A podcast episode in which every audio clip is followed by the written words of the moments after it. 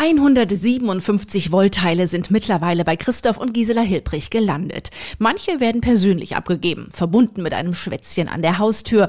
Manchmal sind die Hilbrichs aber auch nicht da. Ja, und es steht ein Eimer vor der Haustür, der ist durchsichtig und mit dem Schild für den Teppich der Hoffnung. Und da, wenn wir nicht zu Hause sind, legen die Leute ihre Sachen rein. Die Idee, etwas gemeinsam zu schaffen, hatte Ehemann Christoph. Eines Abends, als er nicht einschlafen konnte. Gemeinsam mit vielen anderen, die jetzt während der Corona-Zeit alleine sitzen, aber vielleicht auch mit anderen zusammen was machen wollen. Und da kam die Idee, ach, kannst du was stricken, kannst du was stricken? Erstmal so im Bekanntenkreis. Oh ja, das sollten wir machen. Schnell war der Kontakt zu den Angersbacher Landfrauen hergestellt. Ein Anruf hat genügt und auch hier bei Ursula Kraft war die Begeisterung groß.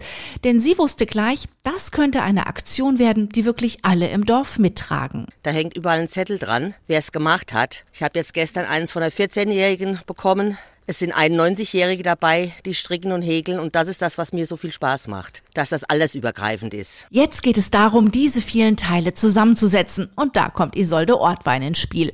Sie versteht auch viel von Handarbeit, hat das Logo gleich mitgestaltet.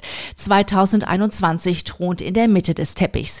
Die restlichen Teile wird sie nun gemeinsam mit Ursula Kraft zu etwas Großem zusammenbringen. Die häkeln wir zusammen. Mit Kettmaschen werden die ganzen Teile verbunden. Ich habe ein großes Zimmer unten, wo ich immer die Strickabende von den Hausfrauen auch hatte. Und dann hat sie ihr Teil mitgenommen, ich die mittleren Sachen, weil ich in der Mitte die etwas größeren, doppelt großen Teile macht. Zu Ostern soll der Teppich dann in voller Pracht erstrahlen und in der Kirche ausgestellt werden.